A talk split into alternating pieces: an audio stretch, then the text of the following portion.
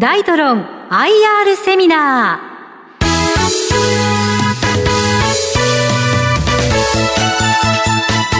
ー。この番組は証券コード7609東証一部上場大トロン株式会社の IR 活動の一環としてお送りします。お話は大トロン株式会社代表取締役社長土屋信介さん。聞き手は株都庁カタリスト櫻井英明さんです。この番組は8月28日に開催した企業 IR& 個人投資家応援イベントを収録したものです。社長よろしくお願いします。はいよろしくお願いいたします。えー、まず大トロンさん会社業用概要と事業内容ですけども、はい、電子機器及び部品各種製造装置の製造販売と輸出入業務、はい、今忙しいんじゃないですか？そうですね。おかげさまで結構ですね忙しい状況でしてあの本当にあのありがたいなというふうには思っております、ね、はい、でえっ、ー、とダイトロンさんえっ、ー、と社名以前の社名はダイトエレクトロンさんでした、はい、でその前はダイト商事さんだった。はい、ということ。大阪と京都の大都なんですね。その通りですね。あの弊社のこの創業者のですね高本善四郎の出身が、えー、京都、はい、それからまあ大阪でですね、えー、まあ当社をですね立ち上げたとまあいったことでそこを取ってるということです。ということで、えっと、創業から現代までっていうことで見ていくと、1952年以降になるわけですね。はい、はいこれ、もともとはやっぱり電子部品絡みのスタートというふうに見てよろしいでしょうか？そうですね、あの当初はですね、えー、今で言いますソニーのですねテープレコーダーとかですね、えー、録音機器ですね、こういったものを最初、取り扱いは始めておりました。まあ、その後、あのー、いろいろ電子機器部品にですね広めていってですねそして製造設備まで広めていってさらにえーまあ、自社での製造関係ですかねそういったところをですね立ち上げようという動きの中で、まあ、最終的に今にはあさらにそれをですね、えー、グローバル展開と、まあ、いったところでですね、えー、まあ現在に至っているという感じですね。で国内の拠点が24拠点海外が12拠点という格好ですね。はい、はい、で海外はまあアジアそれからアメリカっていったところ。そうですね。アジア中心に海外は展開をしておりまして、まあ、これは主にですね販売セールスオフィスですね、はい、でプラスあのメンテナンスのですね部隊もですねこのアジア地区にはですね、えー、まあ機能としてですね、えー、持ってまして。であとアメリカに1箇所だけですが、えー、ネブラスカ州のですねリンカーンというところにですね、はい、ハーネスの工場を持ってます。だからその修理というかちゃんと見てくれる部隊さんがいるっていうことはお客さんの安心感にもつながるっていう理解でよろしいですか？そうですね。あの非常にこれは重要な点と我々は理解しておりまして、はい、えー、やはりその設備の販売の場合なんですけど特にそういったメンテナンスサービスっていう機能を持たないとですねやっぱりお客さん安心して設備をお買い上げいただけないとそういうふうに考えてます。はい。からビジネスモデルというところですが、えー、商社機能のマーケティング力プラスメーカー機能の技術力イコール正反融合が強みだとあります。はいまあ、これはもうまさにですねあの私どもの強みの大きなあのポイントだというふうに考えてます。で、まあ、一般的なあの専門商社というんでしょうかそこはやはりあの商社機能に特化したところがまあ多いとは思うんですよね。はい、で私どもはそれだけじゃなくってプラスメーカー機能を持たしてですね、まあ、技術力をですね、えー、ある程度持った、まあ、設計開発、まあ、ここに書いてある通りなんですけど製造までですね、えー、一つにまあ、一気通貫一気通貫でですね、はい、できると、まあ、いったような状況ですね。でそれともう一つは多分そのお得意様販売するところとから作るところっていうのはお得意さんがの声がすぐ入ってきますよね。はい、ということは現場の声がすぐ届いて製品にも反映されるって考えていいんですか？そうですね。あのおっしゃる通りでもうそういった情報がですねすぐ我々の技術部隊にですね転用できると。そういったところがあります。そうするとあのお客様にとってみれば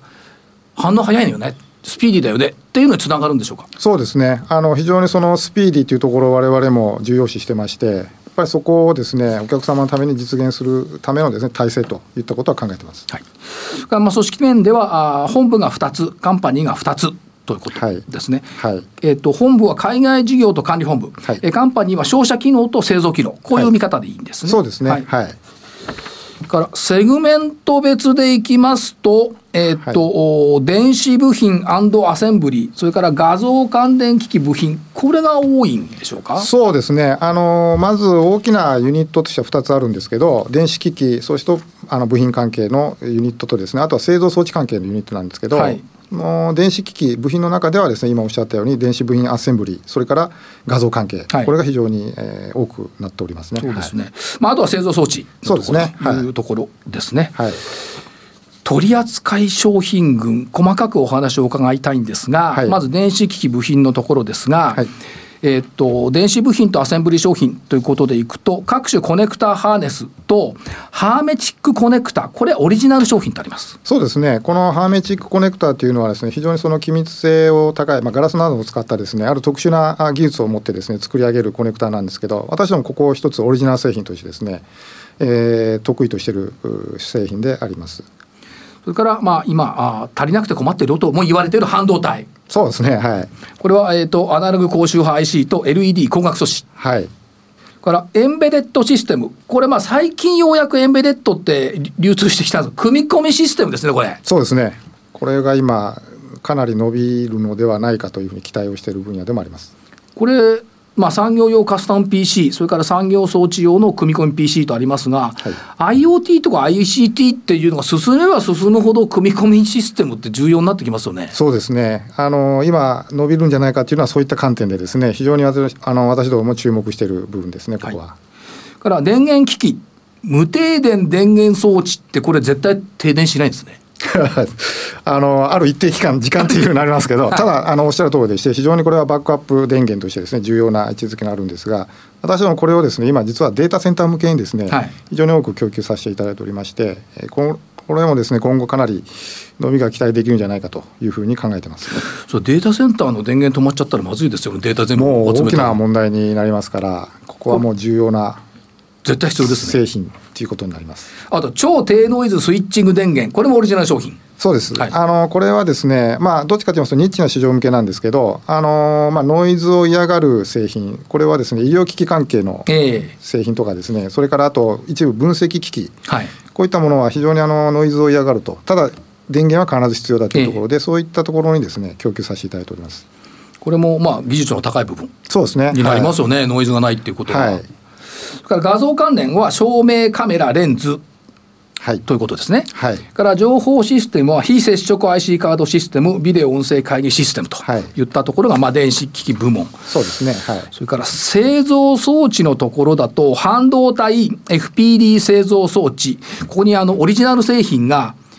ほぼ全部なんですけど、はい。えー、リフトオフ装置、はい、これ何やるんですか？これはあのまあ、部品関係いろいろあるんですけどあるウェハーのプロセスでですね、まあ、化学薬品を使ってですねある処理をする部分があるんですが、はい、そういった処理を行うこれは装置ですね。なるほど。化学薬品処理をつく使ったウェファーのとこウェハーのところ、はい、ウェハーの処理をする装置ですね。はい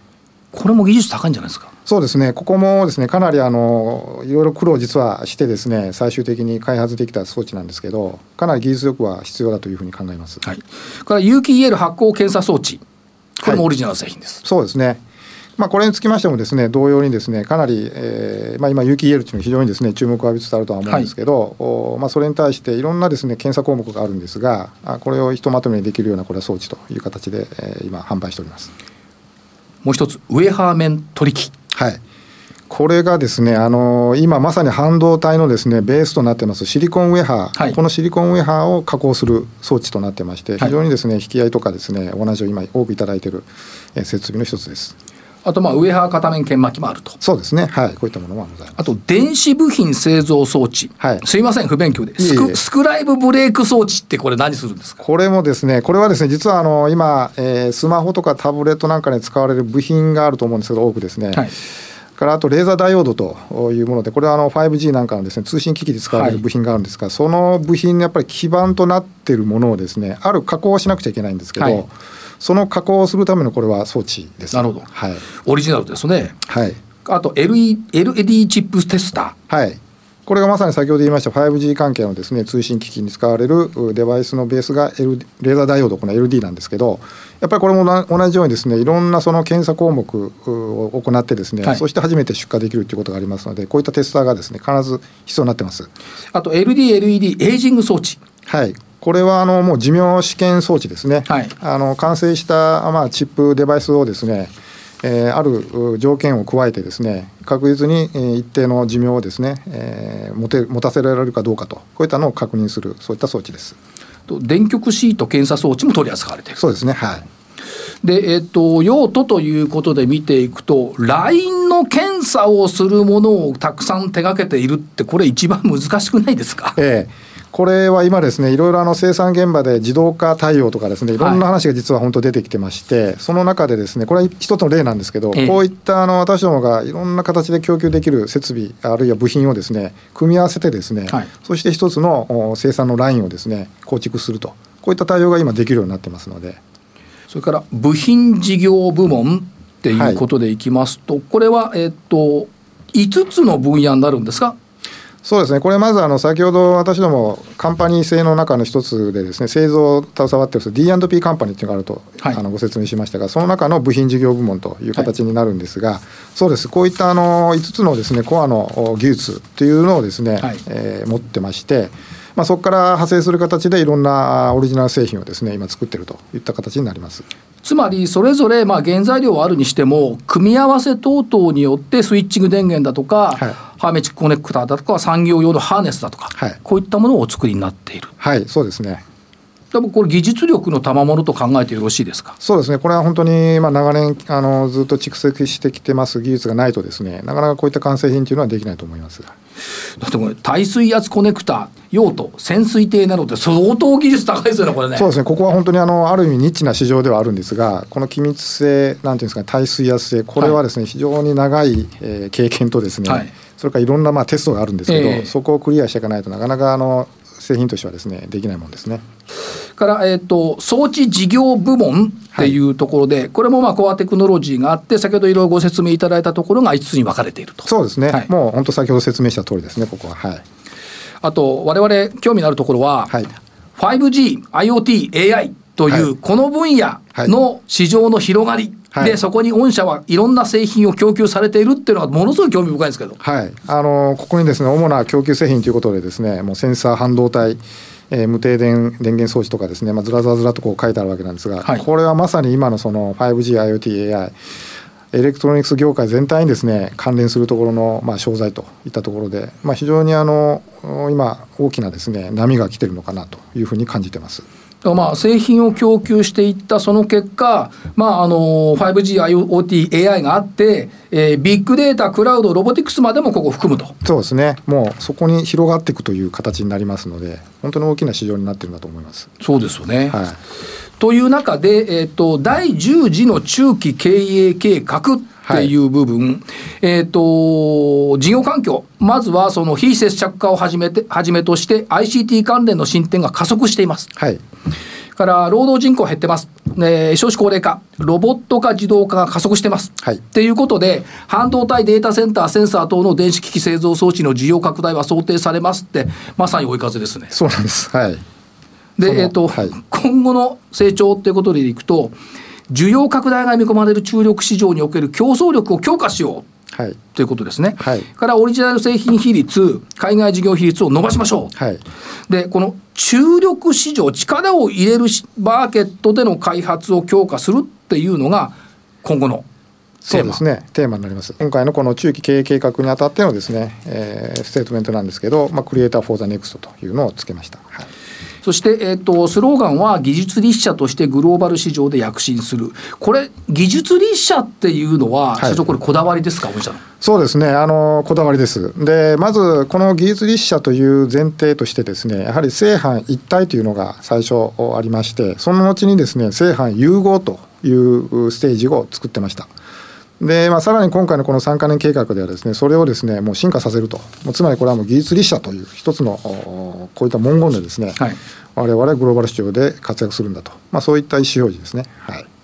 つまりそのエレクトロニクス商社という分野からはさらに一歩進んで技術が会社を支えているんだよって考えていいんですか、はい、その通りだと思います。はいそして、えーと、長期の数値目標としては、連結売上高が1000億円を目指しますよという数値目標を掲げられておられます。はい、はいあとは売上高営業利益の持続的な拡大を目指すということと、売上総利益率20%確保を図ります。はい、それから、えーと、持続的な成長投資の成長の基礎の投資を進めます。ということで、はい、ここでの数値目標、ROA が目標6%、はい、ROE が12%、はい、自己資本比率が50%、はい、これも数値目標出されてます。そうですね。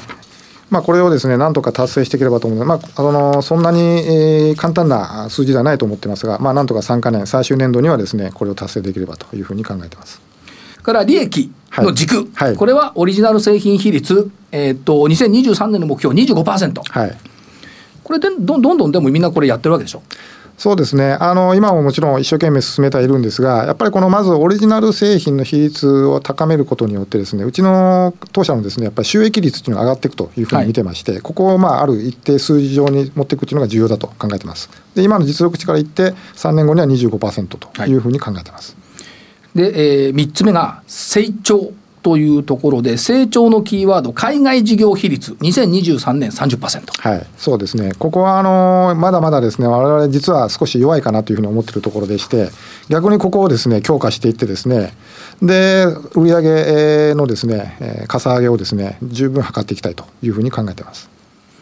そして、えー、具体的戦略4つあります、えー、持続的成長に向け力を高めるということですが1つ目マーケティング。はいこのマーケティングのマーケティングの力を高めると、これやはりあの営業関係のところを実は言ってるんですが、えー、やっぱり国内ビジネスの補強と安定成長、それから海外ビジネスの成長、これが非常に重要になると思います。もう一つがやっぱりものづくりの力を高めるっていうところですよね。ここはあの生産体制のところなんですけど、製造関係のところなんですが、やっぱりこれについてもですね、え現状の生産体制の強化をやりながら、えー、オリジナル製品のですねやっぱりビジネスの強化を図ってきた。先ほど言いました、えー、25%ここのところですね。関連するところなんですがこれが非常に重要というふうに考えています。それと新規事業。そうです。社長も毎日考えてるんですか？新規事業えー、実はですねやっぱ考えてますね。考えてますか？えー、はい、あの、まあ考えてるというかやはりですね何かそういう次の新たなビジネスにつながる種はないかなというのはですねやっぱり求めるようにはなってます。はい、そしてコーポレート部門。はい。これはまああの基本はあの管理本部のですね、えー、機能といったところを歌ってます。で今言ったいろんな営業的それから生産のところの戦略をですね、えー、サポートしていくとそういったことですね。はい。それからまああのお得意さんとの関係強化っていうのが今後の国内ビジネスですけども、はい、このオールダイトロンの製品展開ってこれすごくないですか？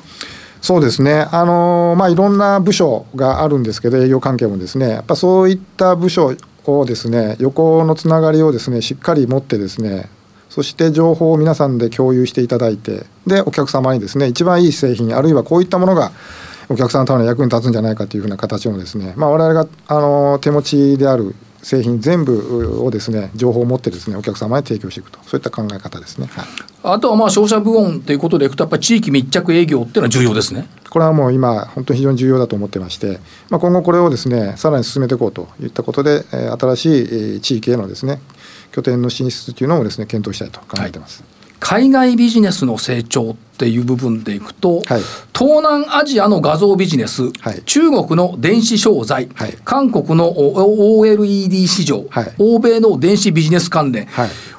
多岐な地域に多岐な業務が渡ってますね、これ。そうですね、これ逆にかなり具体的にですね、実はですね、もう、的を絞ってですね、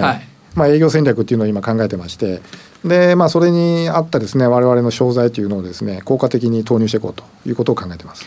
つまり社長、エリアも商材も明確化するってことですね。そうですね。やっぱりあの同じ一律ですね、す、えー、べ、ての地域に渡ってですね、行けるっていうことではありませんので、やっぱり特徴がそれぞれ地域にあります。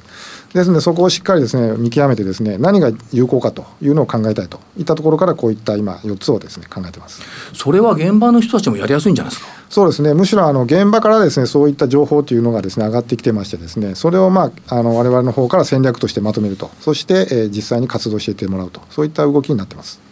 あとはまあ海外の拠点ということでいくと、EU 拠点の検討、はい、それから東南アジアの製造拠点の検討、はい、このあたりが挙げられてます。はい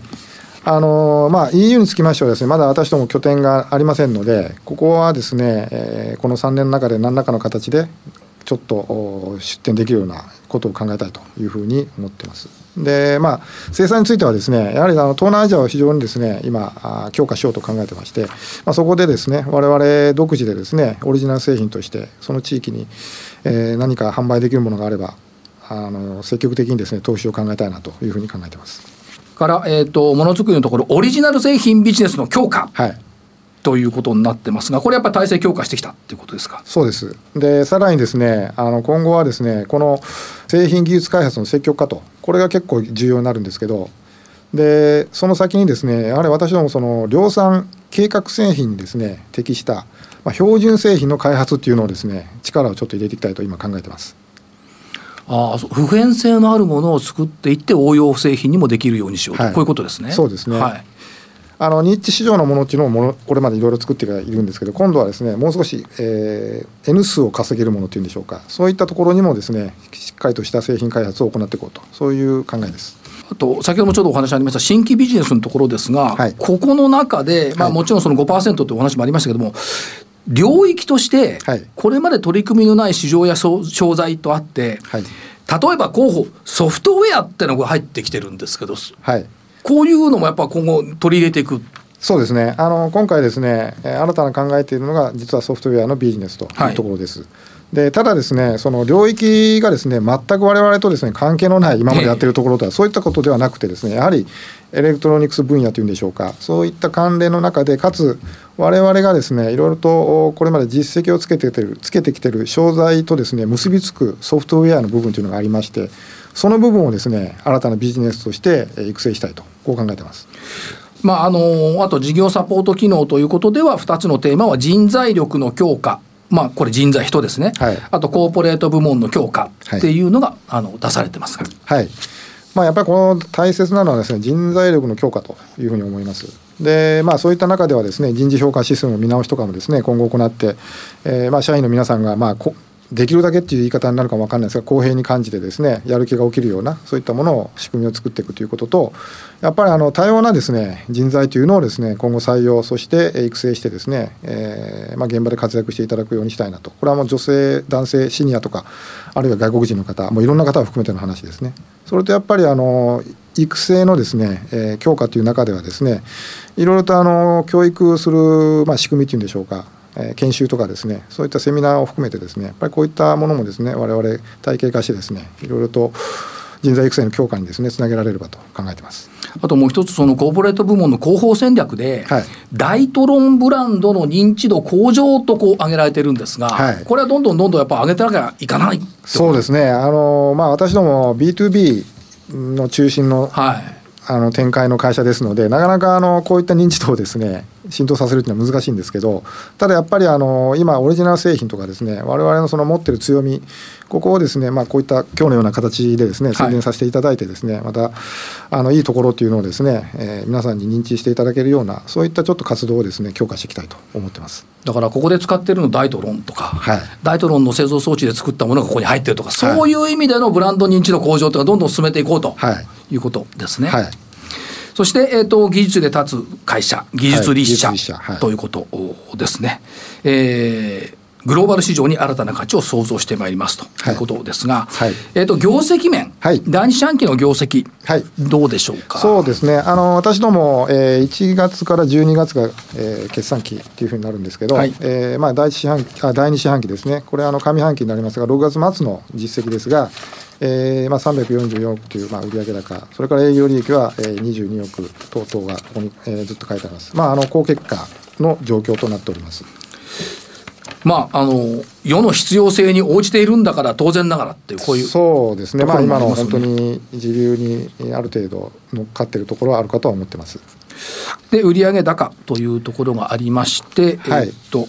こはそうですねあの国内海外のですね売上比率等をですね示す内容になるかと思うんですが、まあ、現在ですねやっぱり国内が主流になってまして、えー、大体、えー、国内が80%海外が20%です、まあ、先ほど言いましたようにこれを30%ぐらいまで上げていこうという考えですね。でこの海外の中でですね今アジアがかなり大きな数字になってまして、はい、えー、今後ですね、まあ、ここをどんどんどんどん伸ばすっていうのは当然なんですがやっぱりそれ以外に欧州北米というのをですねさらに伸ばしていこうと。こういったこともですね一生懸命今考えております。財政状態ということでいくと実効資本比率が2021年12月期中間期で41%、はい、という分野ですね。はい。あのまあ、今年、まあ、上半期見たところでですね非常にですね売上等々好調だったということで全体的なあの数字関係が上がっている、まあ、そういったことがあってですね実は自己比率としては若干ですね昨年比落ちてはいるんですが、はい、ただ全体の数字がまあ良くなっているという逆に、えー、これは証拠でして、まあ、これをもう少し安定的にですね上げていくように、えー、やっていこうとは思ってますけど、はい、まあ人が渡り純資産でいくと1784円が1912円、といったところですね、あと我々興味深く見るところってこの受注高推移なんですけど、ね、はい、受注を増えてますよねやっぱり。これがですねもう先ほど来説明あのさせていただいてますこのエレクトロニクス業界この IoT の関係 5G AI ですね。こういったですねやっぱり流れの中で非常にですね今部品関係それから製造装置関係の受注がですね、えー、伸びてきてます。比率でいくと電子機器および部品、はい、はい、こちらが多くなってますね今のところですね。比率としては比率としては、ね、ただまああの製造装置もやっぱ伸びてる。伸びてます。今非常に伸びてきてますということで、えー、出てきてますと、それからまあ受注受注残高の推移も、受注残高だと、これ、製造装置の多いんですか？そうですね。あの、やはり納期の関係がございましてですね、かなり超納期のものもこの中には製造装置関係は入ってまして、えー、まあもう2022年、まあ、来年のですね、えー、受注の受注残といったものがこの中には含まれてます。大体約そうですね全部で部品も含めます。160億ぐらいはですね、はい、えー、もう2022年の受注残といった感じにもなってきてます。これは国内外からと考えてよろしいですか、ええ、あの海外からも非常に多くなってます。特に製造装置はですね半分ぐらいがもう海外からの受注という感じになってます。はいつまり製造装置の受注が増えてるってことは、半導体そのものの需要も高いと読めますよねそうですね、もう世界的に需要がやっぱりもう上がってると、はい、もう明らかにそういった今、あのトレンドになってると思いますそして通期でいくと、はい、売上高で608億円。はい、といったところですね。営業利益で、えーと、37億5000万。えー、純利益26億円。あ20 26億円。というところですね、いずれも2桁の増収増益と。そうですね、あのまあ、昨年比でいきますと118%ぐらいの売上の伸び。で、まあ、営業利益でも150%ぐらいということで、えー、非常にですね今好調に推移しているような状況で見通しもこういった感じになってます。あとあのコロナウイルスの影響っていうのはやっぱありましたよね。はいそうですね、あのー、正直ですね、当社でもですね感染された方がいらっしゃいましてですね、まあ、いろいろと業務的にですね心配するタイミングもあったんですが、まあ、あのいろいろですね今対策も組んでますしそういった人が出たとしてもですね、えー、十分カバーできるような社内体制というのを取っておりますので、まあ、それについては随分勉強もさせていただきましたし、えーまあ、今後についてはですね安心してそこは、えー、業務を続けられるような感じになっているかと思います。あとはエレクトロニクス産業というのはやっぱりその自動車ロボットを含めて 5G、IoT、はいやっぱり需要は底堅いよねということですね。もうそうですね。このコロナの関係をとってもですね、やはりむしろこの産業というのはですね、かなり追い風になっている部分がありまして、我々はそこにやっぱり向けてですね、いろんな商材が提供できるわけですから、非常にですね、これは我々にとっては